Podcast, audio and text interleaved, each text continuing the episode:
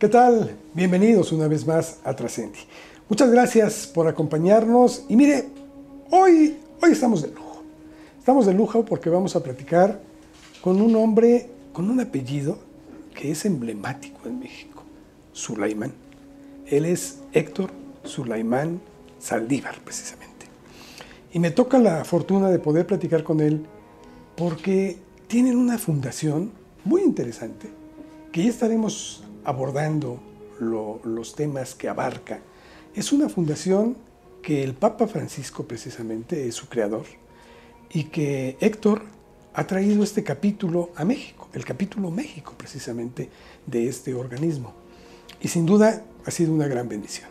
Bueno, pues acompáñanos porque estoy seguro que va a ser muy interesante para todos ustedes. Héctor, Gracias antes que nada por aceptarnos aquí en tus oficinas en estos tiempos difíciles y que te, te, agradezco muchísimo el que podamos tener este tiempo para platicar contigo. Gracias, Carlos. Al contrario, para mí es un honor y más que un honor, es un, es un privilegio poder, eh, eh, digamos, eh, permanecer, a una, permanecer en, un, en un mundo que actualmente está tan convulsionado y sobre todo que a través de Trascendi podemos nosotros dar la palabra de, de, de el, no solamente el respeto entre nosotros, sino porque eso, el respeto es la base de, lo que nos está pasando para poder trascender, ¿eh? sino también el, la palabra que se llama la inclusión, la inclusión y el acercamiento. Entonces, muchas gracias por acercarme, acercarme con tu público, con todos los estudiantes, con todos los, eh, todo, todo el público este, que tenga interés en escuchar lo que nosotros muy humildemente podemos aportar. Seguramente va a ser muy interesante todo lo que puedes aportar porque tu familia lo ha hecho siempre. Y es a lo que quisiera empezar esta entrevista refiriéndome justamente porque hablaba yo de esta huella tan honda que han, han dejado, sobre todo en materia del deporte, señor padre, ¿sí?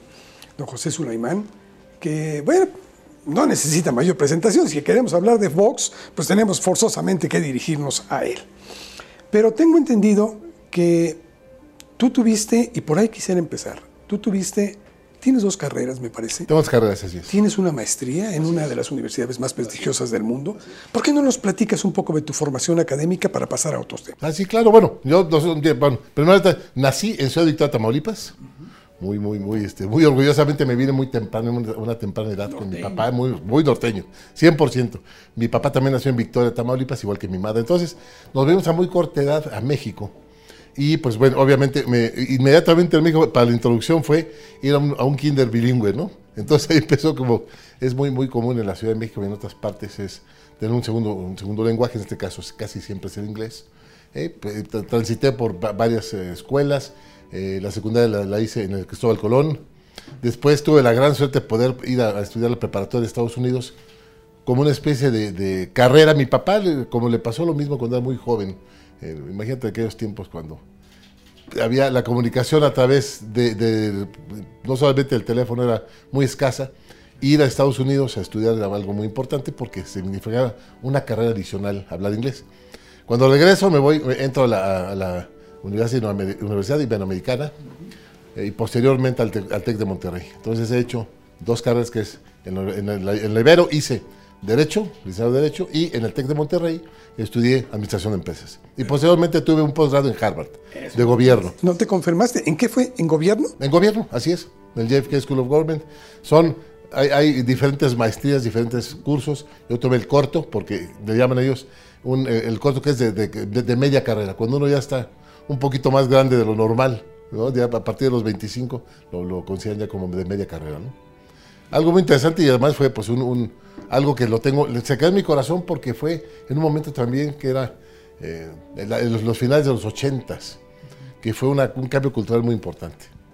Héctor, tu padre se dedica al boxeo, forma de hecho la, federación, el consejo. Tú te viste involucrado mucho con, con, esto, precisamente desde muy pequeño, viste seguramente guantes de box y viste eh, lo que tu padre hacía y destacaba, etc. ¿Por qué no te dedicaste al deporte también? Bueno, yo jugué béisbol.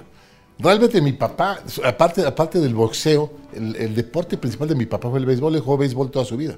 En la Huasteca, eh, luego fue contratado por los Bravos de Boston en los a finales de los, a mediados de los 50, finales de los 40, principios de los 50, muy joven. Mi papá nació en 1931 y se lastimó en los, en, la, en los entrenamientos de verano, perdón, de primavera. Entonces, desde ese momento dejó, dejó de jugar béisbol, se regresó a México y empezó con el tema del box. Pero el box en mi papá nace muy, muy, muy, eh, muy, muy temprano, a muy temprana edad, porque cuando él vivía en Ciudad Valle, San Luis Potosí, el boxeo solamente se veía en los, en los eh, palenques. Entonces siempre trataba de entrar y mi abuelito le decía, en paz descanse mi abuelo, don Elías, decía, mi hijito, ¿a qué vas? Eso es para vagos el deporte. Entonces no le daba a mi papá, se la pasaba viendo las peleas por un hoyito. Así chistoso, muy, muy, algo muy interesante. Hasta que un día de la puerta dice, a ver, José, a ver, ven acá. ¿Por qué no pagas? No, mi papá no me deja. Me dice, mira, le dice a mi papá, el de la puerta, pasa por favor, siempre y cuando te metas en las peleas de botana. Y mi papá dijo, va, tenía nueve años, no sabe de qué estaban hablando. La pelea de botana eran que entre pelea y pelea bajan a dos del público. Y, se agarran a guantazos. Dice mi papá que no sabe si ganaba o no la pelea, pero cuando era buena pelea, que siempre las daba, les aventaban 20, en aquellos, 20 los en aquellos tiempos los 20 eran gigantes, ¿no? Entonces, pero sí ganaba levantando los 20. Entonces, yo, eso, esa filosofía de mi papá está siempre metido en el deporte, en cualquiera de ellos. Obviamente sí, la, la, observamos, la vivimos, la practicamos. El box lo practiqué, más no lo, digamos, no me hice profesional, tampoco boxeé amateur, pero boxeamos. Pero fue béisbol, béisbolista fue lo que fuimos. Siempre fuimos seleccionados, íbamos también a Estados Unidos a, entrenar. Y bueno, a final de cuentas yo tiraba muy fuerte. Yo a los 23 años tenía 95 millas. Entonces en alguna ocasión fui a entrenar a, a, Pastejé, que era el de los Tigres de México. Donde, donde, Alejo Peralta tenía su, su, granja, digamos. Allá por Atlacomulco. Exactamente. Entonces, en una ocasión estamos tirando y estaba yo con tres profesionales que iban ahí, a, digamos, a que los vieran los buscadores, ¿no? Entonces estaba viendo a otro y de repente me dicen, oye, ponte a tirar, Héctor. Sí, cómo no. Agarro yo la pelota y empiezo, pum, pum.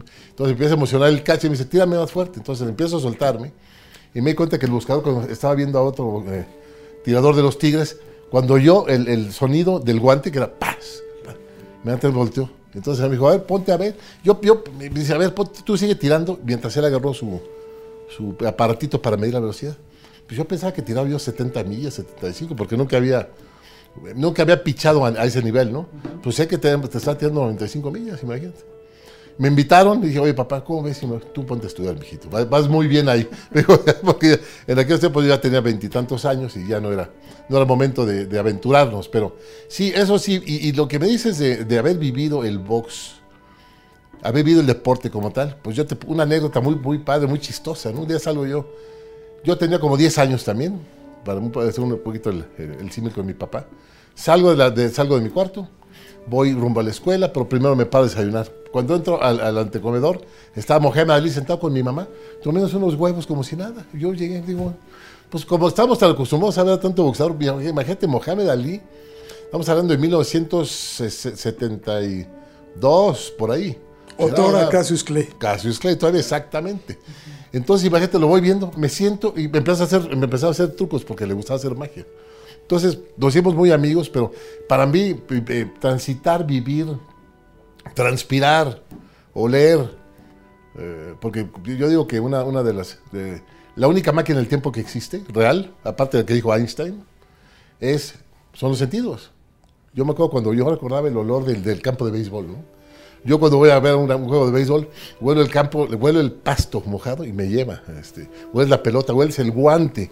Y te recuerda inmediatamente cuando tenías esa edad, o una música, una, melodía que tú te acuerdas y te, catapulta en un octavo de segundo a cuando estuviste con tu novia a los 16 años, ¿no? Por ejemplo.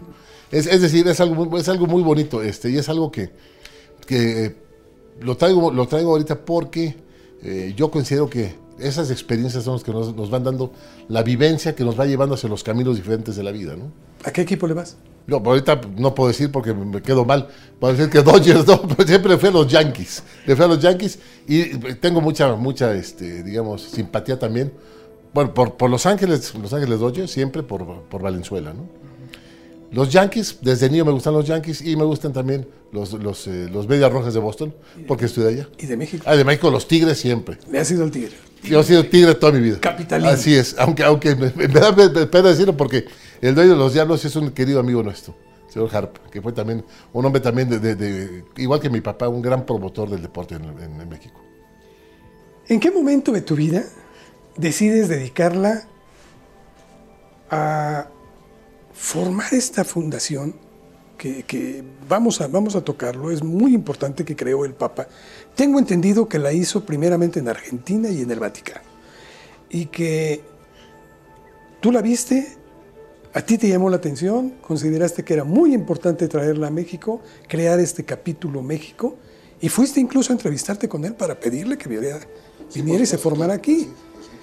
¿Cómo, ¿Cómo, te involucras, primero que nada, con esta, con este Escolas? Pues Escolas Ocurrentes es una... Doy un poquito de historia muy, muy brevemente.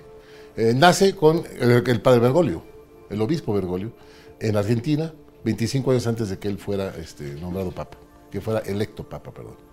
Entonces él lo que, lo que, lo que veía, y esta es la base de, de veía una gran diversidad, eh, eh, pero además un rompimiento y una exclusión entre todos los jóvenes de, diferentes religiones, pero también de diferentes partidos políticos y de lo que se da, sobre todo en los, tiempos de la educación. Entonces decidió ir y fue y le tocó, fue, tocó en la casa de, la escuela musulmana. Oye, quiero hacer una, un encuentro de ustedes con los católicos. Le dije, pues estás loco, ¿cómo?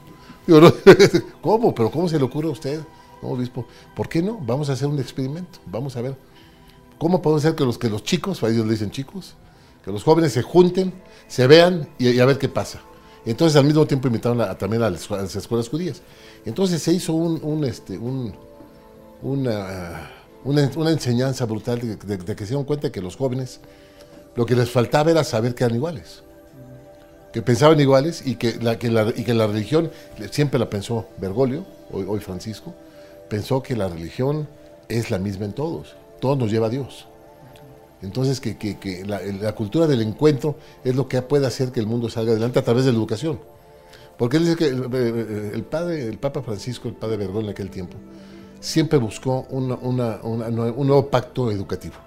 Un pacto educativo donde se incluyera muy importantemente el deporte y también el arte, porque es la belleza. Y el deporte es, él dice, es muy chistoso, para, que las cosas se den en educación en los jóvenes, tienen que pensar lo que sienten y lo que hacen, tienen que sentir lo que piensan y lo que hacen, y tienen que hacer lo que sienten y lo que piensan. Entonces, es una especie de trinidad donde se involucra la educación, ¿no? Eh, la cultura, que es el corazón, y el deporte, que son las manos. Entonces, a partir de eso fue que se, dieron cuenta de que sí funcionaba y después ya se la llevó a Roma.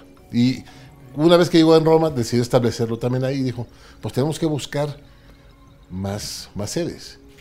Y él dijo, una de las sedes que más nos interesan, sin duda alguna, es México. México hay una afinidad enorme, primero es uno de los países más importantes para la religión católica, pero también para el Vaticano, por la cercanía que siempre han tenido eh, con la Virgen de Guadalupe, etcétera. Y decidieron buscar quién, quién nos representara aquí. Entonces nos aparecimos, Mauricio, mi hermano y yo un día. Levantaste la mano. Pues, claro, dijimos, bueno, aquí estamos. Y él dice, ustedes son hijos de Pepe, Pepe Sulaimán.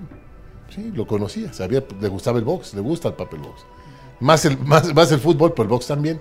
Y de ahí nació una cosa muy, este, muy interesante porque era, fue, fue cuando estaba empezando apenas su, su, su, su papado, llevaba dos años y medio más o menos. Y, nos tocó estar en una, en una, tuvimos el gran privilegio y la suerte de que nos invitaran a, un, eh, una eh, reunión de escuelas que estaba en ciernes también ahí, donde estaba Ronaldinho, estaba, no se me acuerdo si Maradona todavía, eh, y bueno, nos presentaron ahí y dijeron de repente una cosa chistosa, porque eh, parte de la fundación de escuelas es, la parte del deporte era, es Sportball, ¿no? que es deportes con valores, vales de valores. Y, y originalmente tenían solamente fútbol. Entonces, como Mauricio, mi hermano, iba conmigo también, de repente le dice el segundo del Papa, el, presidente mundial, que por cierto fue el que nos invitaron, José Manuel Corral y Enrique Palmeiro. Son los hombres que han, acompañado al Papa y a Bergoglio por muchos años, y él, le pidió a ellos que la, que la fundaran. Entonces, por lo cierto, aquí tenemos a Mauricio Sulaimán, presidente del Consejo Mundial de Box. Entonces el Papa se fue cuando se le pues, llamamos la atención y le tocó hablar a Mauricio y en ese día nació Boxval, boxeo con valores. Entonces fuimos, un poco y, expandimos muchísimo la, idea de, que esto era una, obviamente una este, eh, eh, fundación no solo laica, sino, digamos, multidisciplinaria. Entonces, e, eso fue así como fue como se dio, que llegamos y, la trajimos para México y empezamos eh, muy exitosamente, y yo diría, al decir exitosamente me refiero a que hemos tenido la, oportunidad de servir a muchísimos de los jóvenes que vemos que entran, entran solos y salen acompañados por 500 jóvenes, por 200, por, llega, a ser una, una comunidad muy interesante. Se me hace muy interesante esto de laicidad porque tiene cabida a todos. O sea, aquí, aquí no se hace a un lado a nadie. Profese lo que profese, crea en lo que crea, pero, pero todos salen en unidad. Tengo entendido también que tienen varias vertientes, por decirlas de alguna forma.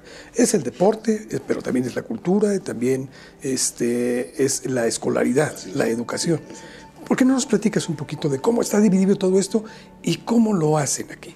Claro, mira, nosotros lo que hacemos, es, escuelas tiene varios programas. El programa principal se llama el de, ciudadanía. En el programa de ciudadanía lo que hacemos es invitamos a jóvenes de, escuelas públicas y privadas, la mitad, mitad y mitad, pero también tratamos de que sean de todas las religiones, de, todas las, de todos los estatus económicos, de todos los estatus sociales, de manera que lo que más nos interesa es que es esa, que esa diversidad, que en México es una diversidad hermosísima, es como un caldo de cultivo, que los juntamos a todos los jóvenes de diferentes pensamientos, eh, costumbres eh, eh, y creencias sobre todo, en un caldo donde vemos lo, cuál es, cuál es la, este, lo que se logra ahí y lo que se espera. Dura seis días. El primer día llegamos y sabemos que los jóvenes llegan solos. ¿Qué, qué quiere decir solos? Vienen unos de una escuela, otros de otra y no se conocen mucho pero cuando, cuando cruzan esa mirada y se dan cuenta de que son iguales y que tienen los mismos problemas, empiezan a cambiar. Y se, hace, se acaba siendo un, este, ese caldo de cultivo se prende, empieza a hervir y acaban ellos haciendo eh, eh, un, digamos, una cultura del encuentro, un encuentro donde salen muchas ideas. Lo que hacemos es, les pedimos que primero se conozcan, segundo, busquen cuáles son los programas, los programas y los problemas que más les aquejan a ellos como jóvenes. Y en tercero, que nos propongan cómo lo resolverían. Entonces, algo muy interesante porque acabamos siendo nosotros, los, eh, los, directivos o los, la gente que participamos en escuelas, acabamos siendo testigos y un poquito de guías, pero dejamos que ellos fluyan. Entonces decimos, jóvenes, ustedes decían qué mundo quieren. Entonces, si ven, normalmente escogen la corrupción, el bullying, una bola de, cosas que pasa ahí este, entre ellos, y, acaban decidiendo cómo lo resolverían. Y ese documento normalmente lo llevamos a las autoridades y le, damos seguimiento para que sí se llegue a hacer algo, ¿no? Oye, pero me llama mucho la atención. ¿Cómo ustedes los reclutan? ¿Cómo los traen? Este, ¿Dónde se reúnen? Eh, no sé si es una especie de, seminario, no sé si están separados por un tiempo en estos seis días que dices de los cursos. ¿Cómo funciona eso? Ah, nosotros, nosotros contactamos a todas las escuelas. Y pedimos. ¿Es a través de las escuelas? Es a través de las escuelas. Exactamente. Es que normalmente es de, jóvenes entre 14 y 18 años, que es donde sabemos que está todavía la esponjita de, recibir toda la información, pero al mismo tiempo ya está, ya está la lógica para decidir en ese tiempo que a través del encuentro, de, la unión y ese esfuerzo, pueden llegar a, escoger el lugar de su vida donde, hacia donde van. Entonces, eh, los invitamos a través de las escuelas. Y a, partir de eso se van derivando muchos programas después, que los hacemos, por ejemplo, los de fútbol, los de boxball, donde también ellos mismos empiezan a participar, sacamos de ahí también voluntarios, y se empieza a hacer lo que queremos que es, es, es que sea, por una palabra muy, muy, este, muy moderna, que es viral, que se haga viral, que se haga viral esa cultura de encontrarse, de juntarse, de apoyarse y, de, y que definan los jóvenes el futuro, porque todo el mundo dice que los jóvenes son el futuro. No, los jóvenes son el presente. Ellos, por si dicen son el futuro, ¿cuándo empiezan? Son el presente, pero que ellos vayan formando el futuro. Que es algo que ha pasado muy interesantemente ahora con el tema de la pandemia. Dijimos, bueno, ¿y ahora cómo? Pues esto es, esto es, un, es una. Em, eh, es, digamos, lo hacemos siempre presencial. Debe ser. Tiene que estar, tiene que volverse a ver los ojos. Y pues el Papa, esto me voy un poquito más adelante, pero el Papa hace muy poco, ustedes se acuerdan, muy poco, en marzo, por ahí, eh, ya que había empezado la, pandemia, un día fue y llegó a dar una misa por la Plaza de San Pedro, caminó solo en una tarde este, lluviosa, fría, y en medio del Plaza de San Pedro había, pues estaba su, silla, su silla para, dar misa. Dio misa. Fue, algo, fue algo este, dramático, interesantísimo, pero yo diría que fue como un milagro porque nos, preguntaron mucha gente, bueno, ¿qué pasó? Qué, tristeza, ¿no? Que por, por esto el Papa esté solo. Le digo, no está solo. A través de los medios de comunicación, a través de los, de, del Internet, el Papa estuvo acompañado de 7 mil millones de personas. Entonces, ahí fue donde nació la historia y un poquito la idea de que empezamos a hacer esos encuentros a través del Internet. Entonces, hoy tenemos un, programa muy importante que se va, se va derivando. Es una fundación que va, va evolucionando y va derivándose en muchas cosas, ¿no? En deporte, en cultura, pero ahora también en el, Internet. Y ahora los encuentros son a través del Internet, donde juntamos a 500 jóvenes o a 1000 jóvenes de, toda la República y también de todo el mundo, donde se conectan y es como si les pedimos, rompan las paredes, que, las cuatro paredes en las que están, métanse aquí y únanse otra vez, intégrense. Entonces, es, es, que aquí el tema es de, incluir, como tú dijiste al principio muy bien. El tema de la exclusión es el tema que, que nos, que, que, yo creo que eh, tocó el corazón de, de, Bergoglio en aquel tiempo, ver a tantos, a tantos y a tantos excluidos. Eh, acá hace poco sacó una, un, comentario muy interesante sobre la economía, en la economía nueva, y decía que la, la economía nueva, las, digamos, las filosofías económicas, las, eh, digamos, las prácticas económicas actuales excluyen a muchos. Hay que, hay que buscar la inclusión. Él dice que incluyéndonos, hacemos, volvemos a hacer el mismo mundo, unido y juntos. Como decía, una, voy a decir una cosa muy chistosa, pero hay una, a mí me gusta Pink Floyd también, y hay una, canción donde dice, en inglés, Together we stand, divided we fall. Y eso, es, es, es, un poquito la filosofía, ¿no? De que juntos nos mantenemos parados y divididos nos caemos, ¿no? Entonces, buscando esa, esa filosofía de buscarnos, encontrarnos y, hacer que los jóvenes definan qué es lo que viene, porque nosotros ya, nosotros ya un poco acabamos con la, con la naturaleza, ¿no? Este, este, estamos viendo la posibilidad de que ellos retomen, regresen. Y ha sido una, está siendo una experiencia increíble, porque lo están haciendo. Déjame hacer una pausa en esta parte. Eh, antiguamente eran campamentos de seis días, ¿sí? Hoy están los cursos abiertos. Indudablemente, eh, afortunadamente le encontramos la cuadratura con la que debió de haber salido siempre las redes sociales. La hemos aprendido a, utilizar de una mejor manera a fin de sacarle un beneficio para la sociedad en general. Ahora ustedes llevan a cabo estos cursos. Supongo que es mayor posibilidad de que se conecten todavía muchos más, ¿sí? aunque también muchos menos, tomando en cuenta la, la situación económica que algunos... El acceso a los medios. No cuentan con ese acceso, pero en fin. Eh, una vez que se toma este, esta especie de curso, ustedes le dan seguimiento también a esta, a esta amistad, a estos lazos que se han creado entre unos y otros, para que no quede nada más una intención, sino que realmente se solidifique y estos muchachos puedan juntarse permanentemente y, llegar a, funcionar de una manera distinta en el futuro? Totalmente. Eh, yo creo que ese es, el fin más importante que tiene este nuevo, este nuevo orden de cosas en cuanto a la educación y el acercamiento. Eh, quizá el deporte no es tan presencial, pero sí, sí, sí lo que han logrado es que los jóvenes mismos digan, bueno, nos volvemos a juntar tal día. Entonces ya tienen sus, sus, sus sesiones de Zoom, de esto, y empiezan a crecer y a crecer y a crecer. Lo que empezó en 500 jóvenes está ahorita en 100 mil, datos en un millón. Y acaban también conociendo y conectándose diario y a cualquier hora con jóvenes de todo el mundo.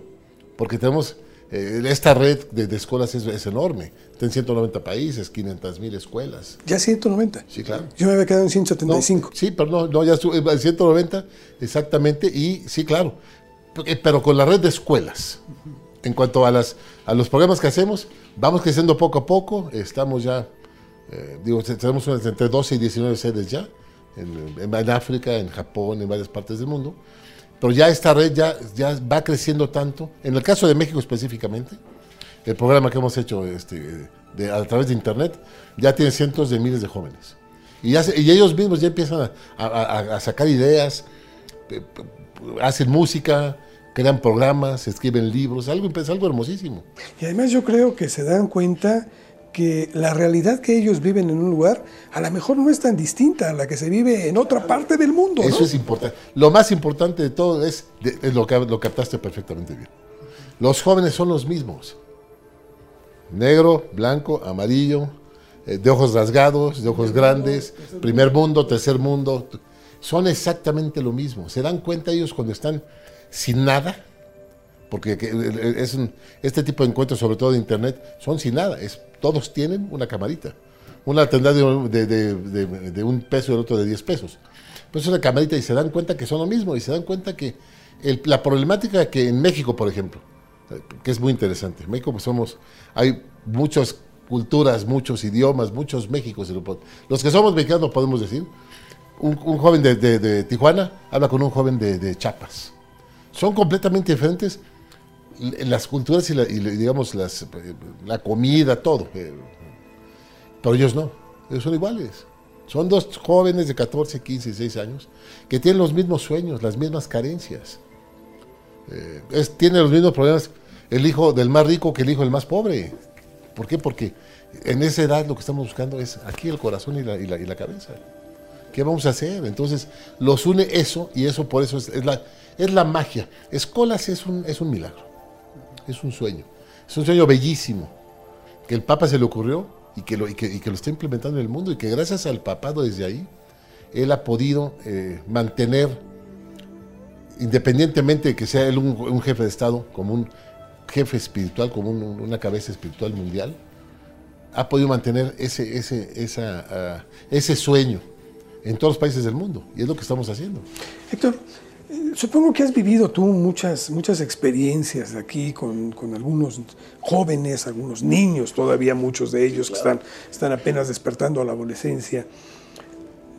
¿Alguno de estos casos que quisieras compartirnos que te haya llamado poderosamente la atención entre el antes y el después de lo que se consiguió aquí? ¿De alguna región? ¿De no, no, a ver, te puedo decir, dos, diferentes, les voy a comentar dos diferentes, les voy a compartir. Dos experiencias o dos, sí, experiencias, dos experiencias, dos, dos, dos milagritos, dos, eh, eso que se crea algo diferente. Cuando, cuando vienen los terribles temblores, eh, de hace 4 o 5 años, 3, 4 años, 4 o 5 años, perdón. Bueno, tuvimos la, la, fortuna que estábamos apenas formando escuelas.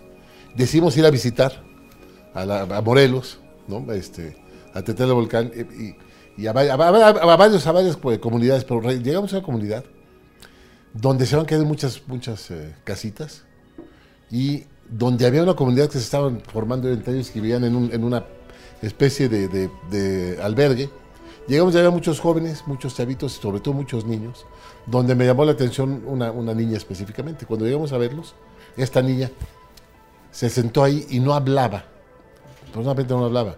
No, no reía, no volteaba a ver a nadie. Entonces fue algo muy, interesante porque cuando dijimos, bueno, vamos a hacer, vamos a hacer eh, uno de los, vamos a invitar a a los chavitos, a los jóvenes, a los niños, a que hagan una clase de pintura hay, un, eh, digamos, eh, un programa específico de recuperación, porque en ese tiempo lo que estaba buscando todo el mundo era que hubiera una reconstrucción, ¿no? Nosotros llegamos y dijimos, dijimos, no, vamos a hacer una reconstrucción, pero de los niños, de reconstrucción interna, porque el sismo les dio a ellos adentro, no afuera. Los niños viven donde sea, ya no, tienen todavía ninguna necesidad muy específica, sino más allá de la de, la de adentro. Entonces, llevamos a unos expertos del, del Vaticano y empezaron a pintar pusimos una, pusimos un, este, un, digamos, una pared y, un lienzo y empezaron a pintar. Esta niña, cuando se pone así, y llega, un cuate de, los italianos y dice, ¿qué pasa? Este? No decía nada. Dijo, le pone y le pone un, pincel en la mano. Dice, pinta algo. No decía nada. Pinta algo, una raya. Entonces niña, pone una raya. Pone otra raya, al rato tres o cuatro rayas y se van.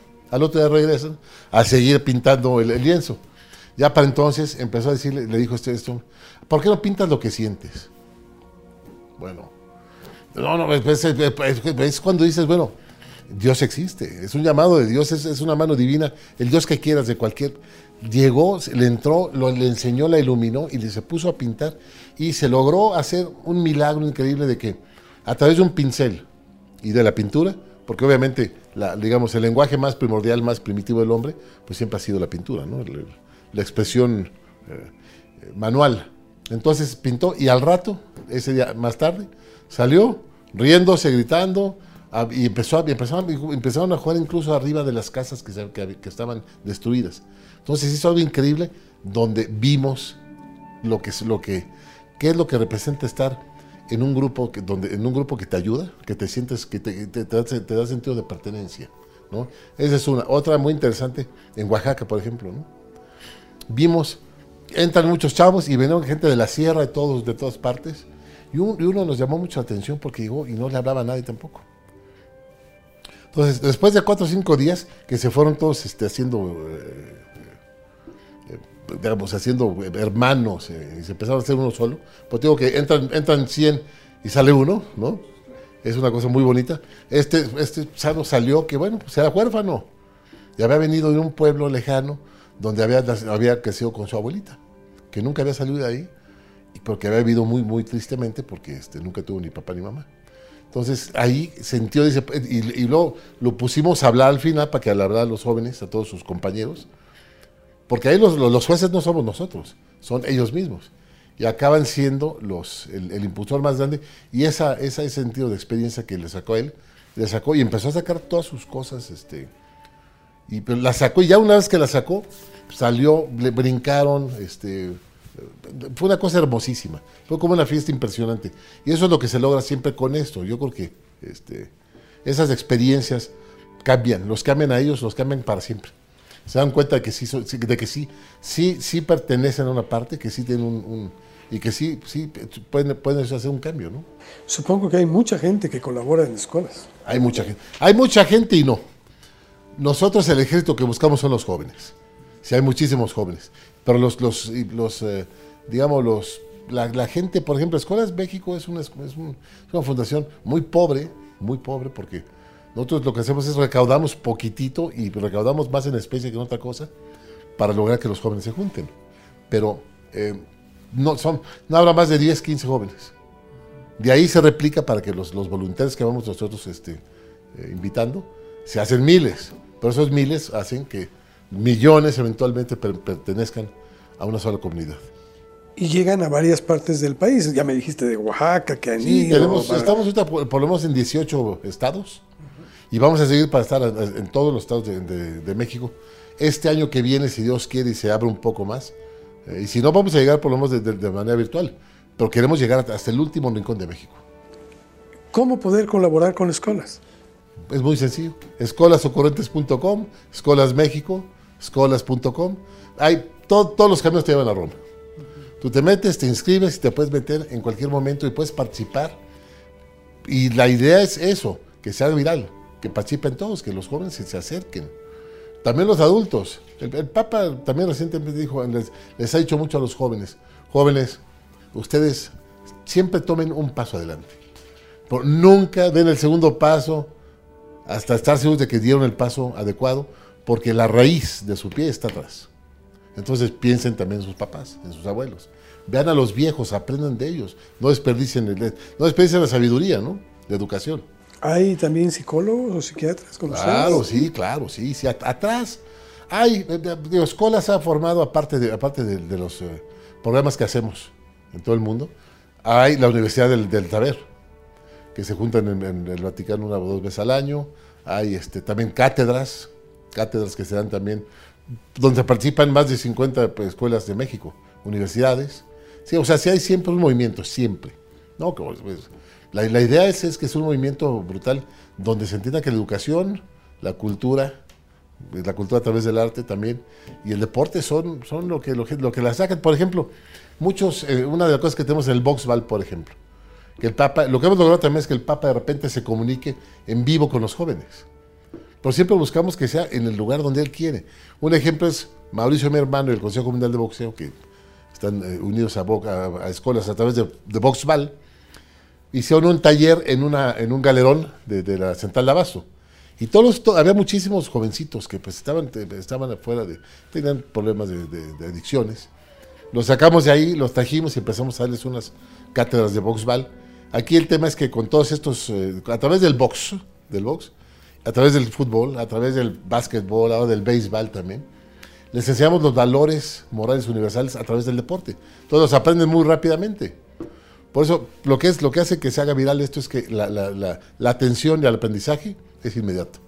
Entonces, salieron de ahí y ahora tenemos un mundo ahí de, de 1.500 jóvenes que se conectaron con el Papa, con su santidad, el Papa Francisco. Le dio la bendición y le enseñaron que a través del box también era un deporte muy, de, muy, este, de, de altos valores. La resiliencia, el respeto, etc.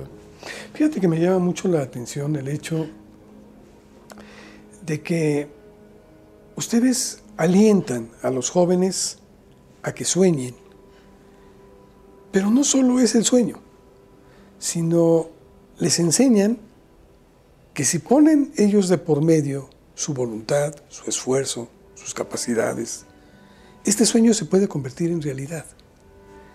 Yo, Héctor, te preguntaría, ¿tú en qué, en qué sueñas? Yo tengo muchos sueños. Es una pregunta muy buena, muy bonita, muy difícil. Yo realmente, ¿en qué sueño? En que trascienda, que trascienda la, la, fundación, que trasciendan los jóvenes. Sueño que los jóvenes entiendan, se sientan y salgan adelante. Yo sí realmente sufro. Yo una, una cosa que viene muy, muy pegado a la pregunta es que mi sueño es seguir un poco el paso, los pasos de mi papá en el servicio. Obviamente todos tenemos que comer y trabajamos. Por sí somos gente muy desde el servicio. Mi papá decía, el que no vive para servir no sirve para vivir. Lo dijo de toda su vida. Y lo siguió. Y Mauricio y yo, y todos, y mi mamá, y toda la familia. Y yo creo que mucha gente, todos tenemos el servicio dentro de nosotros, ¿no? Entonces, yo, yo si te digas cuál es mi sueño realmente, no es trascender yo, es que trasciendan las ideas con las que hacemos que los jóvenes sientan que son alguien. Que se despierten y que sepan que siempre, me gusta mucho la pregunta porque yo digo, le digo a todos, no, la mejor, eh, eh, digamos, el mejor consejo que les puedo dar jóvenes es nunca se despierten sin un sueño y tampoco se duerman con otro sueño. El sueño es la base de, es, digamos que es el motor que tenemos todos. Entonces, mi motor es servir, servir y que cuando me vaya diga, trascendí a través del servicio. Háblanos un poquito de trascender. Tú, tú, vienes de una familia y con esto empezamos la entrevista y con esto quisiera empezar a terminarla. Ha dejado huella muy profunda este apellido. Tu padre hizo una gran labor, tu hermano Mauricio, tu Héctor han hecho muchísimo por, por, por tratar de dejar algo, dejar un lugar muy especial y dejar un después para muchos mexicanos que a veces no cuentan ni con una hora. ¿Para ti qué significa trascender? La trascendencia yo creo que es, y yo creo que es el sueño de todo, de todo humano, de todo ser humano. Todos queremos hacer algo para llegar a ser alguien. Puedes llegar a ser alguien, ¿de qué sirve si el día que mueres se acaba? Entonces, eh, tienes que hacer algo que perdure. Puede ser a través de algún día con una palabra de aliento salves a alguien. Ya trascendiste. Ya dijiste que, que, esa vida valiera. Que esa persona quisiera trascender también. La trascendencia creo que es, un, es, un, eh, es una tarea. Es una tarea que uno debe tener sin pensar en ella, pero es una tarea que debe ser, ser para ser, decir, solamente trascendiendo permanece el mundo. Si no trascendemos, si no hay trascendencia de las ideas, si no hay trascendencia del amor, si no hay trascendencia de la educación y de las personas, incluso de las figuras, no tenemos nada que ver. Sería repetir la historia una y otra vez y otra vez y no llegaremos a nada. La trascendencia es, evolución, es educación, es, es, lo decía yo, y lo, repito con mucho, con, mucha, con mucho énfasis, es amor eterno, amor eterno a todos, a los demás, a uno mismo. Eh, y si uno piensa trascender por sí mismo, tampoco es trascendencia, porque no lo logras debes trascender a través de todos estos sentidos. ¿no? Entonces, para mí, por ejemplo, la trascendencia en la familia Sulaimán, ¿no? Pues, ¿qué es trascender? Seguir donde mi papá quedó. Recordar lo que hizo para que nos enseñe en el futuro. Y hacer que los jóvenes que vienen, mis hijos y los jóvenes, los que conozco, los que me tocan y a los que toco, juntos trascendamos en nuevas ideas. Porque la trascendencia es también evolución, ¿no? Es modernización, es salir adelante, es llegar a Marte. Y este, yo creo eso es lo que pienso de la trascendencia. Dijiste que el sueño era tu motor y creo que nos dejas claro que el amor es el combustible, ¿no? Totalmente, así es, sin duda alguna. Así es. ¿Qué proyectos tiene escuelas? Bueno, escuelas tienen muchos proyectos. Lo primero que tenemos que hacer ahora, el futuro, sí. El inmediato es lo que estamos haciendo ahora, estamos juntando a todos los jóvenes. En el, en el, en el caso de Escuelas Mundial, es juntar a los jóvenes con la educación a través de Internet. Pero estamos viendo que ahora también, eh, el, digamos, el programa más inmediato es cómo hacemos que trasciendan de manera, en específicamente con la, con la pandemia, es cómo trascienden en la pandemia.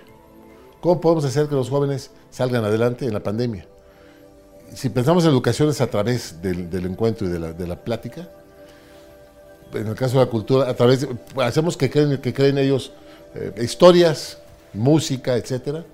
Y en el deporte, muy interesante, es, una de las cosas que yo creo que más funcionan, es buscamos hacer programas específicos para que puedan ellos mantenerse activos en un, en un espacio pequeño.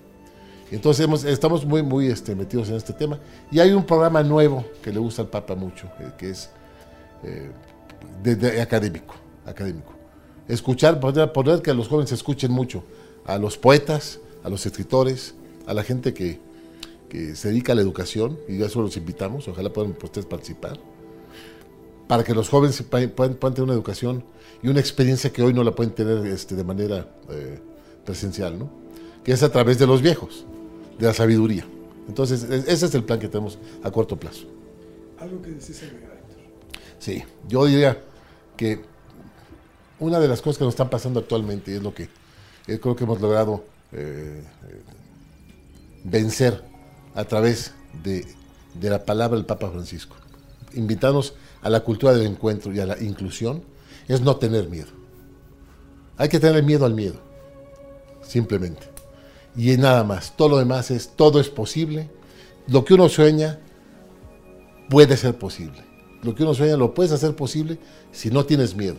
Confía en ti, porque solo tú y solo tú puedes llegar a ser quien tú quieres. Y tu sueño está ya. En el momento en que conseguiste tu sueño, el miedo debe desaparecer, porque ese sueño, como ya lo concebiste, ya es. Ten paciencia para que llegue. Pues creo que nos dejas unas enseñanzas que son muy importantes y creo que hay de rato para poder reflexionar en todo lo que me has platicado. No, hombre, gracias. Yo para mí, en serio, es un honor, es un honor increíble. Me siento muy, muy honrado y les, es realmente con gran humildad les digo que este, que no, no, no tengo yo la capacidad ni la calidad para estar aquí con ustedes para al nivel que ustedes quieren, pero sí creo que ustedes son un medio de comunicación importantísimo, muy importante, los he seguido mucho para hacer esa difusión de, lo que en el caso específico que me toca a mí, que es de escuelas, para que pueda llegar a mucha gente y, cambiar muchas vidas de jóvenes, que es lo que estamos buscando. ¿Sabes qué es lo que coincido contigo en el proyecto de Trascendi? Trabajo aquí, creemos en él. En algo de lo que nos ha fortalecido es en que buscamos precisamente personas como tú, que tienen algo que dar, precisamente que mostrar y que son un ejemplo para la sociedad. Así es que los agradecidos somos nosotros contigo. Y gracias. Gracias no solo por la entrevista, sino gracias por lo que están dando por este bellísimo país del cual todos formamos parte y que tenemos que poner siempre nuestro máximo esfuerzo. Muchas gracias. Gracias a todos, gracias a ustedes. Mucha suerte y seguimos participando en lo que siempre quieren y trascendamos juntos. Vamos a hacerlo. Lo más importante, quedo con eso, a lo único que hay que tenerle miedo es al miedo mismo. Todo lo que se pretende se puede lograr si nos esforzamos y si creemos nosotros mismos en que lo que estamos haciendo va por buen camino. Creo que es un consejo que no podemos echar a la espalda. Gracias por acompañarnos en esta ocasión en Trascendi. Hasta la próxima.